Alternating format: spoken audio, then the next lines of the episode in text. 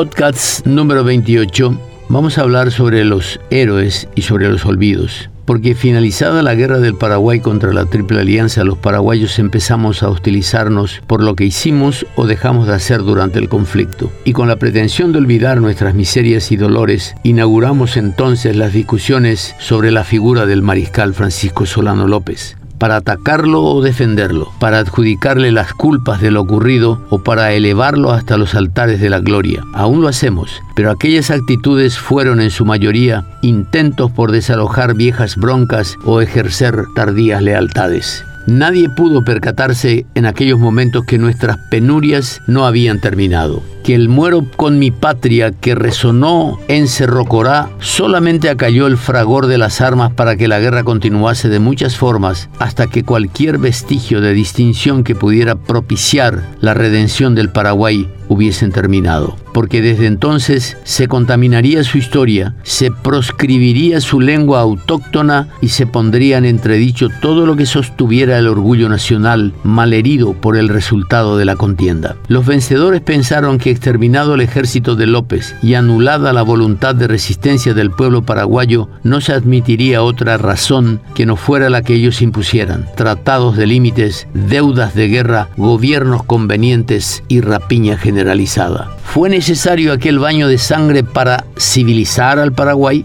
Algunos apuntes hechos por Francisco Wisner de Morgester en 1871, cuando este coronel austrohúngaro fuera comisionado por las fuerzas de ocupación aliada para elaborar un informe de situación sobre la civilización en los tiempos de los López, arrojan luz a la claridad. Escribía Wisner, si se debe juzgar la moralidad de un pueblo por los delitos y crímenes cometidos, la del Paraguay se hallaba particularmente recomendada. Por la estadística y crímenes cometidos en toda la República ascendieron esos desde los años de 1844 a 1861, o sea, en 18 años, a 3.281 presos, de los cuales 1.118 fueron destinados, 39 fusilados, 59 muertos en la cárcel y sueltos 2.065, que son 1.216 convictos que da por año 67 reos en 1.200.000 habitantes. Es decir, decir, un total de 94 muertos en 18 años,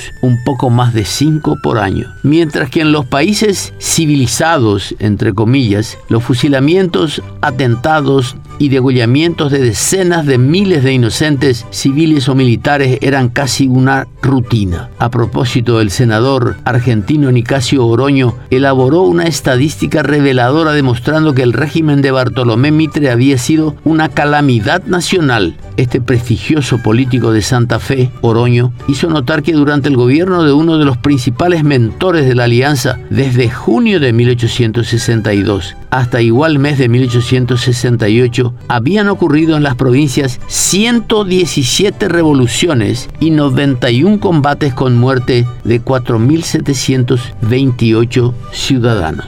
Pueden comparar las cifras. En 18 años en el Paraguay, 39 fusilados en cárceles. En 6 años en la Argentina, 4.728 muertos en las luchas intestinas, contando solo los habidos durante el mandato del general Mitre. Sin llegar a los 18 medidos en Paraguay y sin contar las víctimas que en años posteriores al gobierno del jefe aliado se produjeron en los sangrientos enfrentamientos entre unitarios y federales en la todavía dispersa República Argentina. Pero aún a pesar de estos datos reveladores, los enconos tras la guerra harían que los paraguayos accediéramos finalmente a la civilización prometida, entre comillas, pues en los primeros 10 años de la era constitucional entre 1870 a 1880, siete y medio de los cuales se desarrollaron bajo ocupación del territorio nacional por el ejército de la Alianza, se registraron un total de 11 golpes de Estado, con tres presidentes derrocados y cuatro magnicidios, dos presidentes asesinados en el ejercicio de sus funciones y dos expresidentes asesinados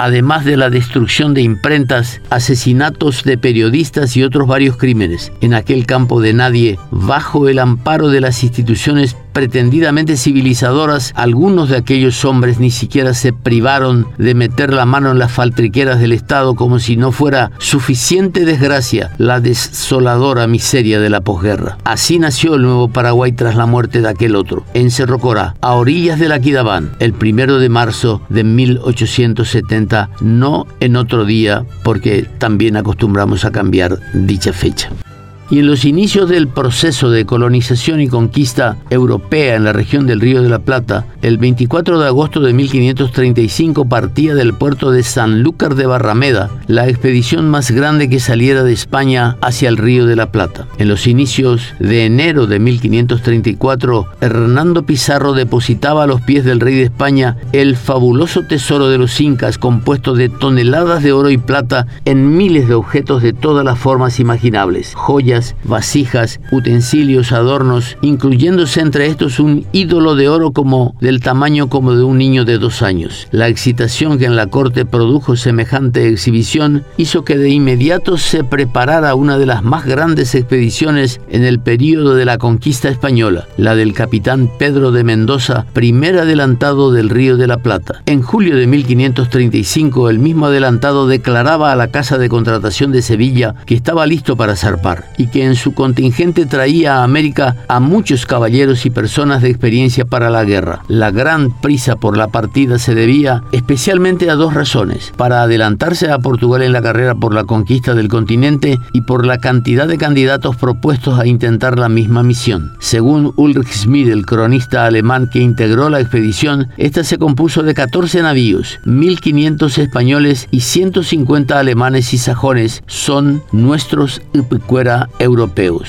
Durante el siglo XVIII y durante la Revolución Comunera de Asunción, el 25 de agosto de 1724 se producía en el paso del Tebicuarí la primera batalla entre las dos fuerzas. Era la primera de las tres grandes batallas que librarían comuneros contra el ejército indio indomisionero de los de la orden jesuita con el apoyo de fuerzas enviadas desde Buenos Aires. Para este primer enfrentamiento, el mando de esta fuerza se hallaba a cargo de Baltasar García Ross. Este había estado a principios de año merced a su designación como gobernador de la provincia, cuando entonces llegó al río Tebicuarí, frontera del Paraguay con la provincia jesuítica, y desde allí envió sus despachos al ayuntamiento que había protestado de que avanzase en su territorio sin llenar este deber. Pero las disposiciones que Ross traía eran muy claras. Comunicar al juez y gobernador José de Antequera la convocatoria del virrey para que acudiera a Lima sin pasar por Charcas y reponer antes a Diego de los Reyes Balmaceda en el gobierno de la provincia del Paraguay, pretensiones que fueron radicalmente opuestas por los de Asunción. Por lo que el Cabildo Abierto, reunido el 13 de diciembre de 1723, junto a magistrados, cabos militares y pueblo de la ciudad, resolvió no aceptar como gobernador ni a Reyes ni a Ross,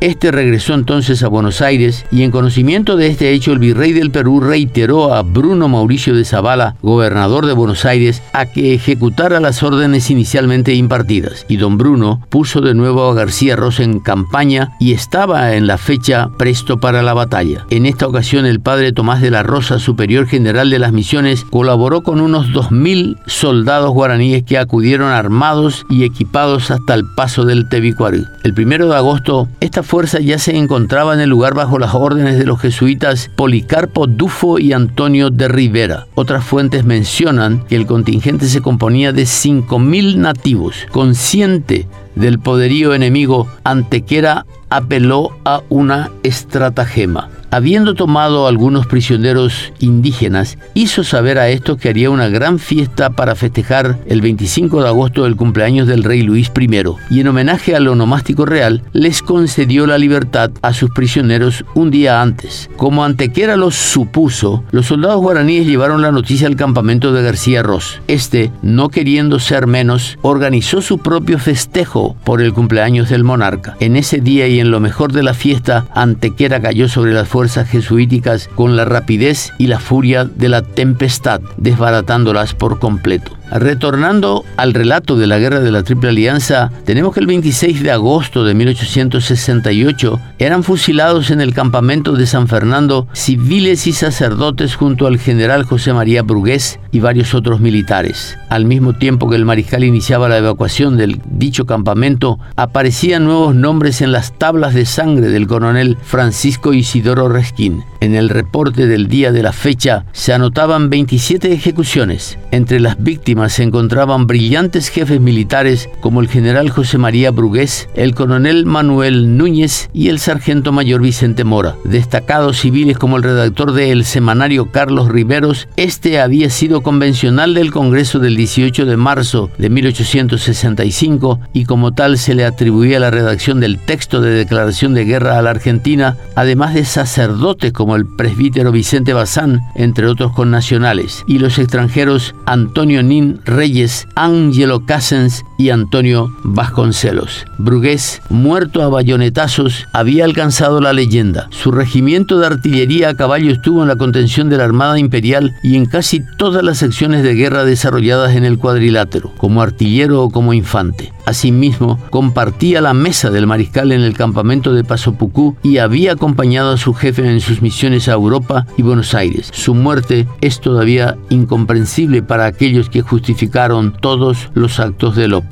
Y un año y dos días más tarde, el 28 de agosto de 1869, era ejecutado el coronel José Vicente Mongelos. Se había presentado al campamento de Cerro León en 1863. Contaba entonces 16 años y era oriundo de Caapucú. Dos años más tarde marchó a la expedición de Corrientes con el grado de alférez. Tras cruzar de regreso el Paraná, peleó en Estero Bellaco como ayudante del general Díaz. Aunque herido en aquella lucha, 22 días después estaba nuevamente en Tuyutí. También se lo vio en Yataiticora, Potrero del Sauce, en la defensa de Humaitá y la segunda batalla de Tuyutí el 3 de noviembre de 1867. Ya como capitán y ayudante del mariscal, peleó en Toronó y más tarde Naval. Reorganizado el ejército en el campamento de Ascurra, el 10 de enero de 1869 Mongeló fue designado comandante de una división de caballería. En San Estanislao se le otorgaba el grado de coronel. Con 21 años se constituía, después de Panchito López, en el más joven coronel en la historia del ejército paraguayo, pero increíblemente, cinco días después de este ascenso, moría fusilado. En el día de la fecha y a pesar de sus protestas de inocencia patriotismo, Mongelos, ya condenado por el mariscal, fue despojado de su espada y galones y conducido al patio del cuartel. El mismo López, montado en su caballo bayo, dirigió